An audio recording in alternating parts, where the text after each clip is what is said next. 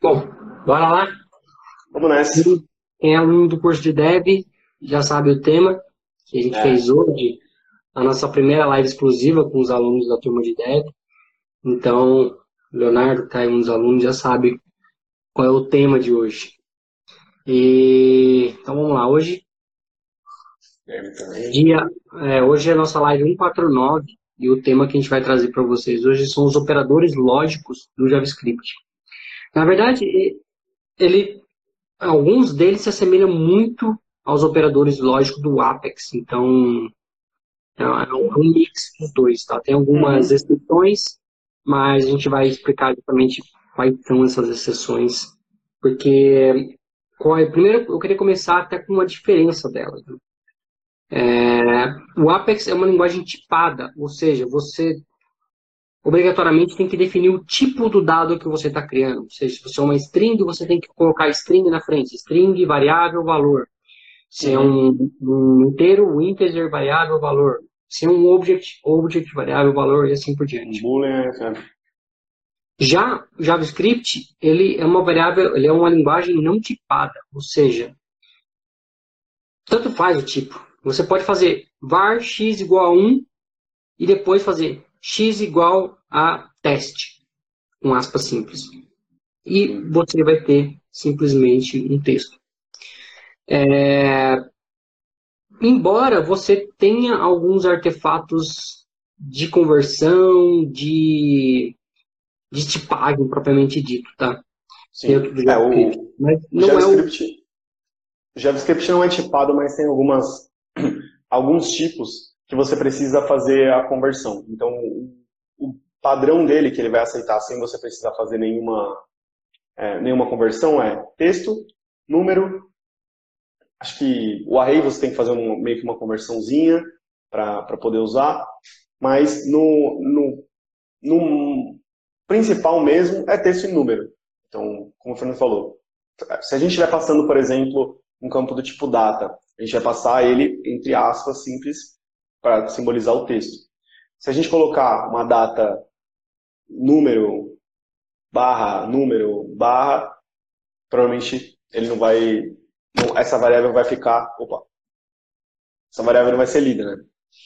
Então, então meu tripé aqui.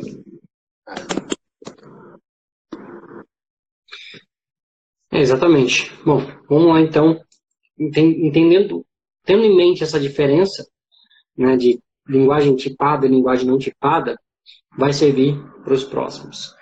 É, o primeiro dos operadores que a gente tem é o operador lógico e e ou, ou em algumas linguagens and e or, porque em algumas linguagens. Quando a gente trabalha com banco de dados, é, na maioria dos bancos de dados, não são todos, mas a grande maioria, que são, pelo menos os que são relacionados a, ao ENSE, que é o caso do SQL Server, Firebird, é, e o próprio e o próprio banco da Salesforce, que a gente faz consultas SOQL e SQL, é, SOSL, desculpa, eles usam o end e o or. A palavra mesmo, end, a palavra or, tá? Mas no código, a gente não utiliza isso, nem em JavaScript, nem em Apex. O que, que a gente usa no código? A gente usa para o operador end o e comercial e para o operador ou a gente usa o pipe. É.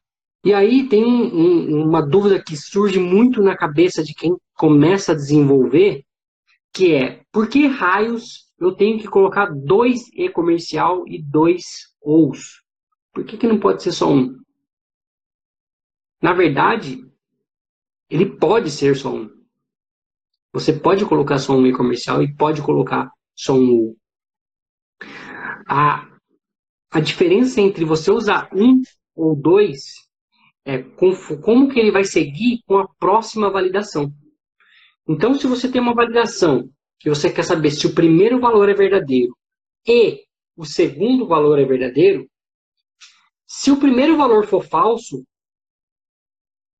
ele já nem testa o segundo. É porque você colocou dois E comercial, E, E. Agora, se você colocar somente um, ele vai testar o segundo, mesmo o primeiro sendo falso. Sim. É, voltando, voltando um pouco assim, a, a a, o objetivo do NDOR é você, ou no banco, se a gente está falando de banco de dados, restringir o valor que você está trazendo, ou se a gente está falando no, no, Apex ou no, no JavaScript, a gente está tentando fazer uma pergunta, vamos colocar desse jeito. Ou, é, ou a gente está tentando, enfim, trazer um, um valor de verdadeiro ou falso, que acaba voltando a ser uma pergunta. Então vamos supor aqui que a gente está comparando se a banana é igual a maçã. Se a gente estiver usando o operador lógico e, como o Fernando falou, se um dos dois for falso, a resposta é falso, porque os dois precisam ser verdadeiros para retornar verdadeiro. Então a pergunta é: a banana e a maçã são iguais a alguma outra coisa? Se uma delas não for, a resposta já é não, não é. Agora, se a gente colocar um ou, a gente está fazendo uma pergunta que, assim, se qualquer uma delas tiver um, se alguma delas for igual a alguma coisa, já retorna verdadeiro. Então, aí, essa é a diferença básica, né, de, de AND OR. Se um, no ou, se uma das duas é, perguntas forem, for verdadeiro, retorna verdadeiro. Se, se, e no E, se uma das duas for falso, retorna falso. A diferença é quando você usa dois ou usa um, tanto para o AND quanto para o OU, é que se você usar somente um, ele vai testar todos os valores da sua condição. Uhum. Se, no caso do end, é, quando a gente tem um falso, tudo é falso, né? Mas se for com um E só, ele vai testar todos, mesmo ele já sabendo que o resultado vai ser falso. No caso do ou, se um for true, ele vai continuar testando os próximos, mesmo sabendo que o resultado já é true. Porque true e falso no ou é true. Mas ele vai continuar evaluando, mesmo que ele saiba que é falso, falso, falso. Tá? Aí você pode perguntar, mas Fernando, por que Katsu eu vou precisar colocar então um, um ou só, só um pipe ou só um in? Sendo que é muito mais garantido para minha lógica que eu tenha dois.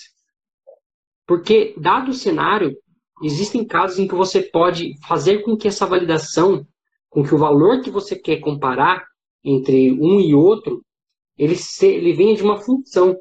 Ou seja, a função vai fazer um processamento e te devolver a resposta true ou falso. Mas você precisa que ele passe por essa função, independente de ser true ou falso. Nesses cenários onde você precisa que ele passe por essa função, você, é que você vai utilizar esse único comparador e o. Uhum. Depois a gente tem um outro caso que é o comparador de igual. É, aí é algo que, é um, que a gente só aplica para o JavaScript por ser algo não tipado. Tá? E o que, que eu quero dizer com isso? Também no JavaScript e no Apex, a gente usa dois iguais para comparar, e não um. Se a gente usar somente um igual, é atribuição, ou seja, eu estou falando que essa variável é igual a banana. Então, essa variável passa a ser banana. Se eu usar variável igual igual a banana, eu estou comparando. Eu quero saber se isso é verdadeiro. e essa expressão vai me retornar um true ou falso. Tá? E se eu tenho uma variável é, e eu não sei, eu não quero levar em consideração o tipo dela, ou seja, isso no JavaScript já. É, no mundo JavaScript isso, tá, gente? No mundo Apex não tem três iguais. Mas no JavaScript a gente tem a opção de usar dois iguais ou três iguais para comparação. Uhum. E qual que é a diferença entre você usar dois iguais e três iguais para comparação?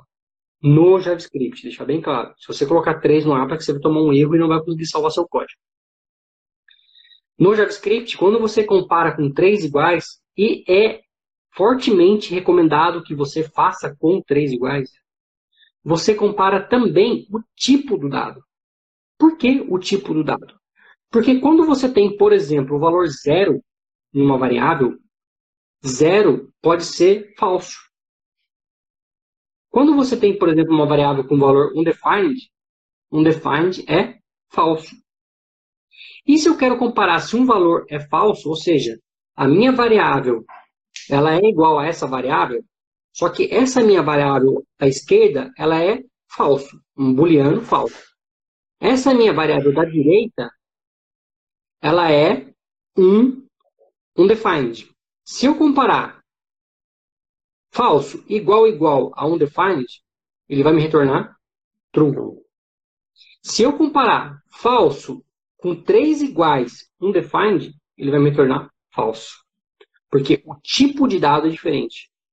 Undefined, sorry, é falso igual igual igual a zero. Ele vai me tornar falso, porque o tipo de dado é diferente. Sim. Tá? E o mais estranho, o mais louco é quando você faz, por exemplo, falso igual igual, aspas simples, escreve falso, fecha aspas simples. E aí ele vai falar que é verdadeiro. Porque, é. como não é tipado, se ele receber um texto escrito true ou false, ele vai comparar os dois e vai, pode considerar igual. Tá? Então, é. quando você quer garantir que o que você está comparando é exatamente o mesmo tipo, você usa três iguais. É. Dependendo do é. editor de código que você usa, o fato de você colocar, por exemplo, no VS Code, vou dar um exemplo que a gente mais usa. VS Code, a gente tem um, um plugin que é o ESLint, que ele faz uma série de verificações para verificar se o seu código está escrito da melhor forma possível. Uma das coisas que ele vai bater em você é justamente isso. Ele falou, cara, por que, que você está comparando igual, igual, ao invés de igual, igual, igual? Sim. É, eu acho que aí, aí bate a dúvida, mas você explicou já. No próximo tema é o porquê a gente não usa um igual só. É justamente por isso. Quando a gente usa um igual só, a gente está assumindo um valor para nossa variável. E quando a gente está comparando, que é exatamente o que a gente está falando aqui, é, a gente tem que usar mais de um igual. E aí ele já vai entender que é uma pergunta e que você precisa retornar um valor é, true ou false. Então, é, aí a gente tem o mesmo caso né, do igual igual e do igual igual igual, a gente uhum. tem o da comparação negando. Ou seja, Sim. esse é diferente desse. E aí, o que faz ele ser diferente é a exclamação. Então eu começo com exclamação. Exclamação igual igual. Exclamação igual igual é diferente, mas independente se os tipos são iguais. Exclamação igual igual igual, os tipos têm que ser iguais. Se os tipos não forem iguais, ele vai retornar como falso e sua lógica pode quebrar. Né? É, Embora a negação recomendado seja igual, igual, igual. É, a negação ela é negação igual, igual. Independente da pergunta que você faça, a negação ela vai inverter a ordem. Porque qualquer pergunta que a gente faça no código, a gente só tem dois, duas respostas. A gente não tem meio termo. Ou a gente tem true ou a gente tem false. Então, não tem como, não tem como você perguntar uma coisa e ele dar um meio termo ali, talvez. Isso não existe. É, a menos que a gente estivesse falando de computação quântica, que não é o caso aqui. Que não é o caso, é. computação quântica a gente teria 0, 1 ou 0 e 1, mas não é esse o caso. Então, é. no caso da nossa programação de JavaScript e Apex, toda pergunta vai retornar ou true ou falso. Tá? Sim. Depois a gente tem é, um outro comparador também, que é o menor. Esses eles são iguais às duas linguagens e seguem o que basicamente na maioria das linguagens faz, que é o sinal de menor mesmo. Uhum. Então, quando você compara se um valor é menor que o outro. E por incrível que pareça, você pode comparar vários, se vários valores são menores que o outro. Você pode comparar se um texto é menor que o outro. E isso é muito usado quando você quer ordenar um texto. Você pode é. comparar número, você pode comparar é, data no JavaScript, ele tem um, um, um, tratamento diferente. Por quê? Porque, em suma, ele é um, um, uma string que converte em um tempo. Tá? Uhum. O que, que é um tempo? Ele converte em time, que é, na verdade, a quantidade de segundos desde o dia 1 de 1 de 1970. Então, quando você quer comparar um, se uma data é menor que outra, geralmente você pega o valor da variável data com o getTime e compara com o getTime da outra. E aí você é. vai ter dois números e você faz a comparação de menor a maior. É, a data usando... atual sempre vai ser maior. Né? Exatamente. É... E a gente é uma coisa tem... legal de falar de um, de um menor maior é que a gente consegue também usar o igual nesse caso. A gente consegue também aumentar a pergunta é restringir mais. Então, se ele é maior, igual, então a gente está perguntando se ele é ou maior ou igual, sem usar o ou, né? A gente está pegando todos os valores que são, está aumentando ali o nosso, nosso target, né? Se a gente colocar só o maior, ele vai pegar do valor que você está colocando para cima. Se você colocar um igual, ele vai assumir, pegar o valor ali, vamos supor que a gente esteja comparando 5, 5 maior que 6, aí a gente consegue, ele vai pegar do 5 para cima, então ele vai começar do 6. Se a gente colocar um igual, ele vai começar do 5. Então isso também faz diferença. Ele faz diferença e principalmente quando a gente tem, por exemplo, um for, um for de i que a gente chama, né?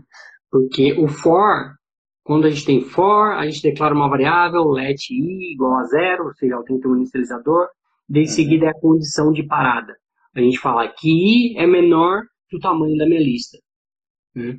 Se uh, eu começar do 1, eu vou falar se i é menor ou igual ao tamanho da lista. Ah, então, isso pode mudar se você usar o menor ou menor igual, dependendo do seu critério. Ou se você estiver fazendo de trás para frente, né, o seu for, você vai fazer se i é maior e igual, não menor igual. Sim. Enquanto ele é. for maior igual, ele vai fazendo o seu for. O legal é que o for também, se a gente parar para pensar, ele é uma pergunta também.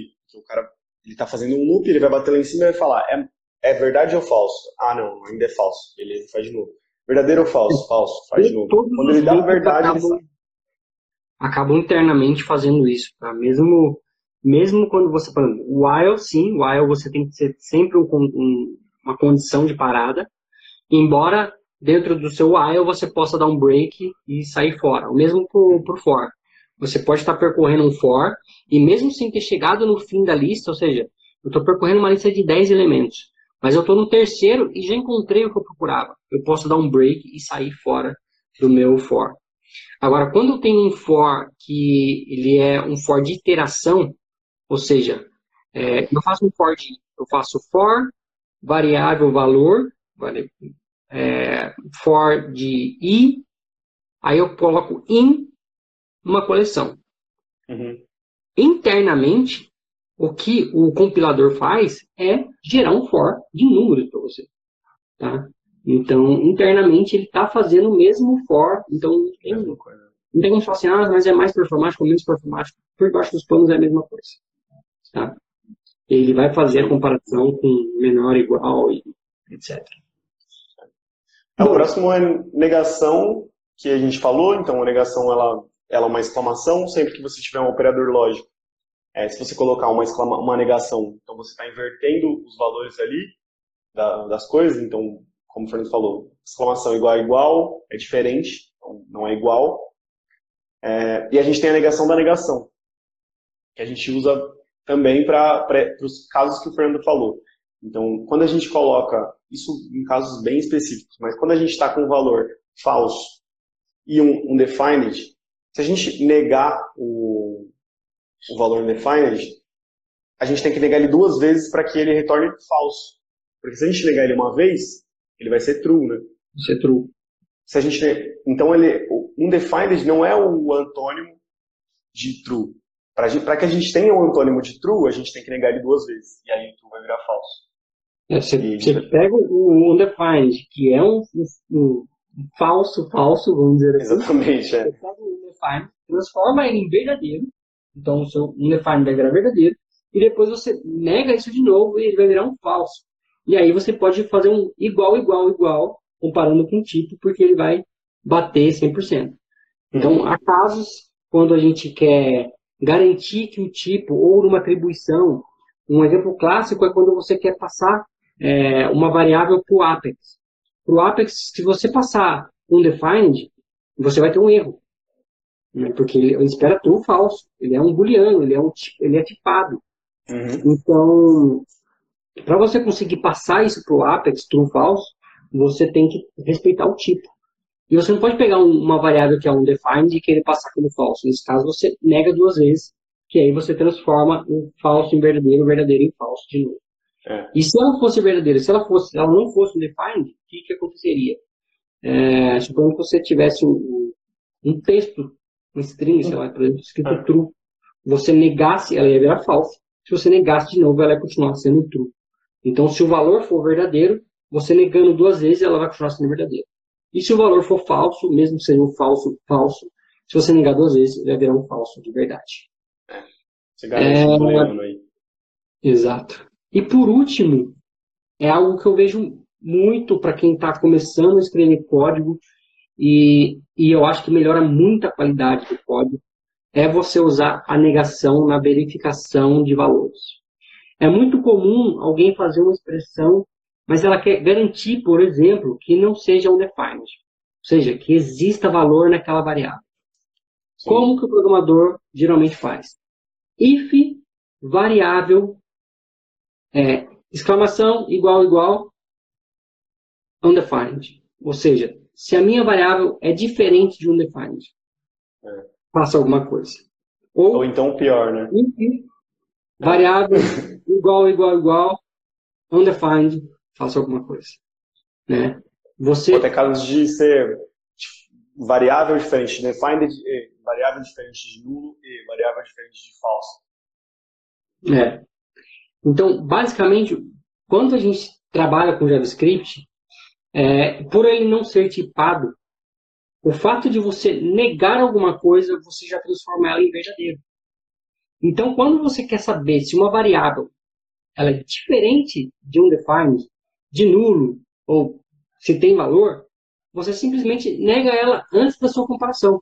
Então, ficaria if, abre parênteses, é, a negação, que é exclamação, e a sua variável. Você não precisa colocar se ela é diferente de undefined. Porque você negando, você já está convertendo ela para um falso true ou um, um falso, tirando ela, desculpa, tirando ela de ser um falso true ou um falso falso, e você tem, então, a sua condição. Em, em suma, é a mesma coisa, é o mesmo resultado. Só que é a mesma coisa, o mesmo resultado, com um trecho de código limpo. Porque quanto menos código tem, mais limpo fica o seu código. Mais fácil de entender fica o seu código. Sim. Então, para algumas coisas, eu prezo por menos. Isso é um exemplo. Não faz sentido eu comparar se alguma coisa é undefined, sendo que eu posso simplesmente negar a variável e ter o mesmo, o mesmo resultado. Mas eu não abro mão de colocar chaves, por exemplo, mesmo que seja um if e embaixo eu tenho uma chamada do método ou uma atribuição específica. Por quê? Porque eu acho que, em linhas gerais, a gente sempre escreve códigos para humanos. Né? A Salesforce, ela, quando ela gospe o seu LWC na tela, aquilo não é um código para humano. Aquele código ele foi compactado de forma a ser o menor código possível para trafegar pela internet e chegar no seu navegador, ele conseguir entender, conseguir executar o que tem que executar, mas ele eliminou tudo o que não era necessário. Então, quando você vai olhar o seu código-fonte no navegador, às vezes você não consegue nem entender como que fica a coisa, porque estruturado, né? tanta coisa, mudando a ordem das coisas, que se você fosse escrever aquele código daquele jeito, ia ser difícil para você dar manutenção, porque é um código, como a gente chama, de minificado. Uhum. Mas a gente escreve código para humanos, porque são os humanos que vão corrigir os bugs que a gente escreve. Então eu vejo que faz todo sentido a gente sempre colocar chaves, mesmo que seja somente uma expressão. Porque assim você sabe, ele fica claro que onde começa e onde termina alguma coisa. Exatamente. Hoje pode não fazer diferença para você, mas amanhã, quando você for mexer naquele código, você bate o olho, já sabe, já entende o que está acontecendo. Sabe onde começa, sabe onde termina, né? Exato. Ou para outra pessoa que está começando, ela vai chegar, ela vai saber onde começa e onde termina. Então, às vezes, não, não é um, uma chave que vai é, falar, nossa, escrevi menos código. Não é. Sim. Tem é, outros benefícios aí para isso. Sim. Só o último ponto, que até um pouco além, é que no, no LWC a gente consegue também é, aproveitar essa, essa dica da negação da sua variável. Você consegue também fazer isso com os métodos get. Então, no get você consegue retornar um se, a, se o seu, a sua função, se alguma função sua tem, tem valor, então vamos, vamos por aqui que a gente tem dois, dois, duas variáveis track, e a gente quer comparar se as duas, se as duas forem verdadeiras, a gente vai fazer alguma coisa em outra função. Então a gente vai fazer um get, vai colocar a negação das duas ali, um, um condicionador de e, então se negado é, variável abacaxi e negado variável banana, se, se as duas forem tiverem valor, o nosso get vai retornar um valor, então ele vai ser true, e a gente consegue usar esse get em um if, como o Fernando falou. If, exclamação, esse get tiver valor, você faz alguma coisa. Então, você consegue já ir além, implementar mais coisas aí. Se você começa, se você entender essa, esse conceito. É, então, só para complementar esse gancho aí de LWC, é, boa. É, LWC é um assunto que a gente gosta muito, usa muito, então é, é. sempre vem relações com isso. Quando a gente compara a forma como a gente fazia é, uma comparação dentro do Aura, a gente tinha que escrever uma expressão, a gente tinha que falar isso é igual a isso, isso é igual igual a isso, isso é igual igual a isso. Já dentro do Light Web Component, a gente não tem expressão nenhuma dentro do, do HTML. Para isso a gente tem o template if true, if false. Né? E o if true e false sempre espera ou uma API, ou um track, ou uma variável, ou um método get. Ou uma função get, desculpa. É, e para isso, quando você tem algo complexo, que era muito comum a gente fazer no Aura, de colocar isso, isso, isso e isso, mostra esse trecho, do contrário, mostra esse, a gente faz hoje dentro das funções get. Então, eu crio uma função get que faz toda essa, essa comparação, como o Arthur falou, nega isso, Sim. e isso, ou isso, e aquele outro, e retorna o true falso. E aí eu posso comparar no meu if true se aquilo é verdadeiro, ou if falso se aquilo é falso. Direto. Isso aí. Beleza, pessoal? A gente se estendeu um pouquinho, mas eu acho que faz é. parte do, do, do, uso. Exatamente o que a gente está falando aqui é, é justamente onde você vai aplicar o uso dele. Né? Onde você mais vai fazer uso dos operadores são para comparações do que você vai exibir na tela, do que você não vai exibir, e, e lógica como um todo. Porque eu acho que a programação, acho que é impossível você escrever um trecho de código e não colocar um if, um else, é, você vai ter uma comparação. Porque no final das contas, é isso que é a, a computação. Ela é 0 e 1. Um. Uhum. Então, não tem como você escrever um, um, trecho que não vai chegar no resultado final. Sim. Como sendo 0 e 1, um, verdadeiro ou falso. Na maioria das vezes, ou se não na grande maioria dos códigos, você vai se deparar com operadores e amanhã, se você encontrar um código que tem somente um i comercial e depois seguido de um outro que tem dois, você não vai ficar confuso. Porque você aprendeu com a gente a diferença é deles. Aí. Beleza? Show de bola. Um abraço, pessoal. A gente se vê amanhã, às 9h41. Tchau, tchau. Alô, galera. Abraço.